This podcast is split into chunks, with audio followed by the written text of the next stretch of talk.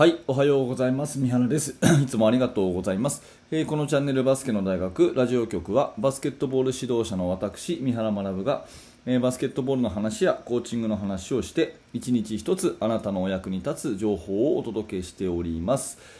はい、えーいつも聞いていただいてありがとうございます。7月30日金曜日、えー週末であり月末でありますね、えー皆様いかがお過ごしでしょうか？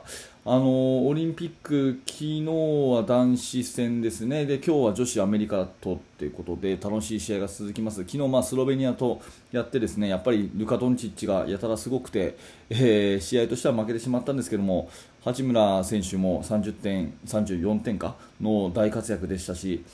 うん見応えがありますよね、なんかこうオリンピックの舞台でああいう NBA のスーパースターがいる相手に本当に接戦を演じている日本代表って嬉しいですよね、本当強くなったなと思ってなんか感動しますよね、この前のスペイン戦もそうですけど。すごいやっぱり、うん日本のバスケットレベルが上がってるしそれももうね、えー巡り巡って多分こういう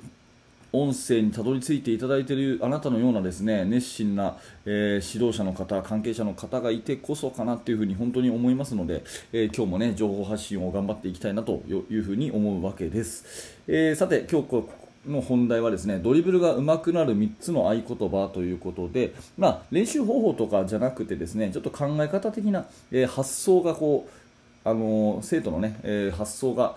うん、パッと明るくなるようなそんなえ言葉を3つほど紹介したいと思うんですね。ドリブルが上手くなる3つの合言葉ということで、えいつものように先に結論を3つ言いたいと思います、え1つ目はですね、えパスできるときはドリブルするな、えパスできるときはドリブルするなですね。え2つ目はですね、えー終わりを描いてからドリブルを始めろ。終わりを描いてからドリブルを始めろ。ですね、え3つ目、えー左手は2倍練習しろ。左手は2倍練習しろ。ということで、えーこれは私が、え好んで使う、え好きなフレーズの3つですね。はい。ということで1つずつお話をしていきます、え1つ目はですねパスできるときはドリブルするな。この合言葉はすっごく大切ですね、えまあ、ドリブルがすっごい速い子っていると思うんですね。スピードがあってドリブルがダーッとこう持っていけるっていう子がいるんでいるとしてもですねやっぱいくら速いドリブルでもパス投げちゃう方が絶対速いんですよね。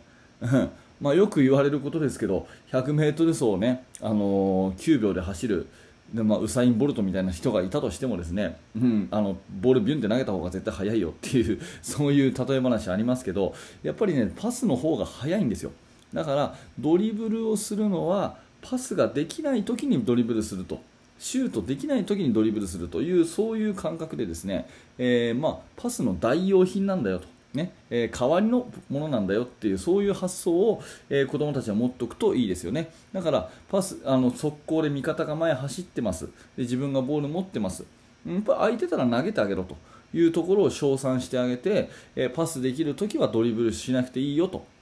いうことをまず言ってあげるとだけですね、まあ、ドリブルが結果的にどこで使えばいいのかいつドリブルしたらいいのかが上手くなるというふうに思います。なのでこの合言葉ねパスできるときはドリブルするな。これをねぜひね、えー繰り返し子供たちに言ってあげるといいかなというふうに思います。これが1つ目ですね。で2つ目、えー終わりを描いてから始めろ。でこれもねすごい重要です。とりあえずドリブルをついちゃう子っていると思うんですよ。でそれ悪い癖になっちゃってるんですね。でそういう時にいきなりドリブルをつくんじゃなくてそのドリブルを始める時にはドリブルが終わった時のことが描けないとドリブルしちゃだめだよっていうそんな話をするといいと思います、えー例えばですね1対1で抜きにかかる時になんとなくこうドリブルをついちゃうんじゃなくてなんとなくついちゃってドリブルが止まっちゃってああ困っちゃったっていうことがよくあると思うんですけどそうじゃなくてこのドリブルで1対1で抜いたらシュートに行けるなっていうふうにイメージするかこのドリブルで抜いていったら多分カバーディフェンスが来るのであの子がノーマークになるなとかっていうようなドリブルをしたらドリブルが終わった時のことをイメージできないと突き始めちゃだめだっていうこういうことですよね、うん、なので終わりを描いてから始めなさいと。うん、ドリブルをするんだったら終わりを描いてから始めなさい。でこの一言はねすごい大事かなっていうふうに思います、えーまあ、逆に言うとですねドリブルをし始めたらその目的を達成するまでドリブルを止めちゃだめなんですよね、うん。まあ、よくあるのが本当に1回だけポンとつく。2回だけポンポンとつく、ね。で止まっちゃって困っちゃうっていう子が多分ミニバスとか中学生とか多いんじゃないかなっていうふに思うので、えー、そうじゃなくて何か目的を持ってねこのためにドリブルをするんだっていう終わりが描けた時にドリブルを始めると。でドリブルをつき始めたらもうそれを達成するまで、えー、ついてなきゃだめっていうそういうところですよねなので、えー、ドリブルをするときは終わりを描いて、ね、このためにこういう風な状況を作るためにね、え、シュートするんだとかディフェンスのあれを引きつけるんだとかねそういう終わりを描いてドリブルしていくっていうことが大事なのでそういう発想を持たせるために終わりを描いてから始めるんだよと。終わりが描けないときはドリブルしちゃだめなんだよっていうふに言うとですね、えー、子どもたちは分かりやすいのかなと思って私は結構この、ね、アドバイスは使っておりますということですね。えー、最後3つ目、左手を倍練習しなさいという、これは、まあ、あの練習の話ですけれども、まあ、左手っていうのは、えー、利き手じゃないということですね、えー、もし利き手が左利きの人は、まあ、右手がそれに当たるわけですが、まあ、要はね逆の手をですねたくさん練習しなさいということなんですね。でこれはね、うん、あのー、ていうかなこう根拠がある話じゃないんですけど私のね経験上感覚的なものなんですけど左手をたくさん練習するとなぜか右が上手くなるっていう現象が起きるんですよ。ここ結構大事なのでもう一回言いますけど左手をたくさん練習するとなぜか右が上手くなるっていうことが起きるんですね、うん、でその逆はないんですよ。右手いっぱい練習しても左手はうまくはならないんですこれ不思議なもんでなんかねちょっとこの科学的なデータはないんですけど私の長年の経験からですね左手をたくさん練習しておくとなぜか右はやらなくてもうまくなるっていう現象が起きるんですね。でも右を練習していると左がうまくなるかっていうとそうはいかないんですね。だから左手をとにかくたくさん練習すると。うん。まあ、極端に言うとですね練習時間がもうないというんだったら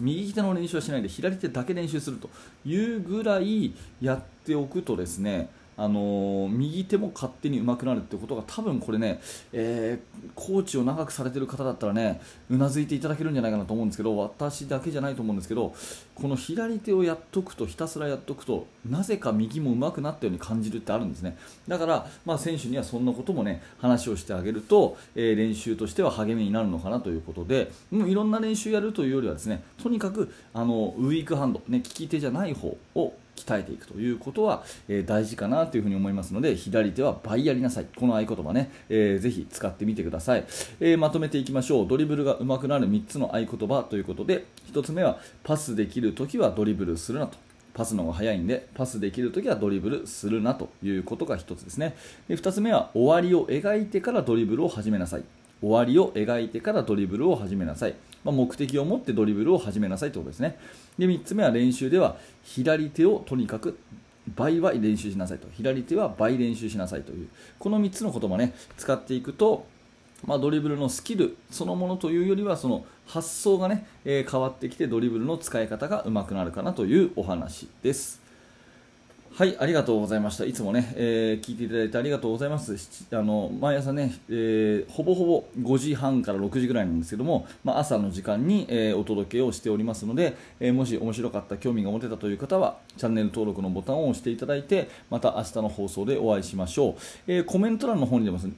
えでですね、あの積極的に質問とかしていただけますと、えそちら読んでですね、え回答もしたいと思いますので、えー、ぜひコメント欄の方もご記入ください。えー、そして現在ですねバスケの指導者の方向けに無料のメルマガ講座というものを設定しております、えー、こちらチーム作りについてのノウハウを、えー、2日に一遍私からメールでお届けするものになっています。最初の1通目で、え YouTube では公開していない限定の動画ですね。練習メニューの作り方という動画をプレゼントしてますので、えそちらだけでも受け取っていただければなと思っております。はい。では本日もありがとうございました。三原学でした。それではまた。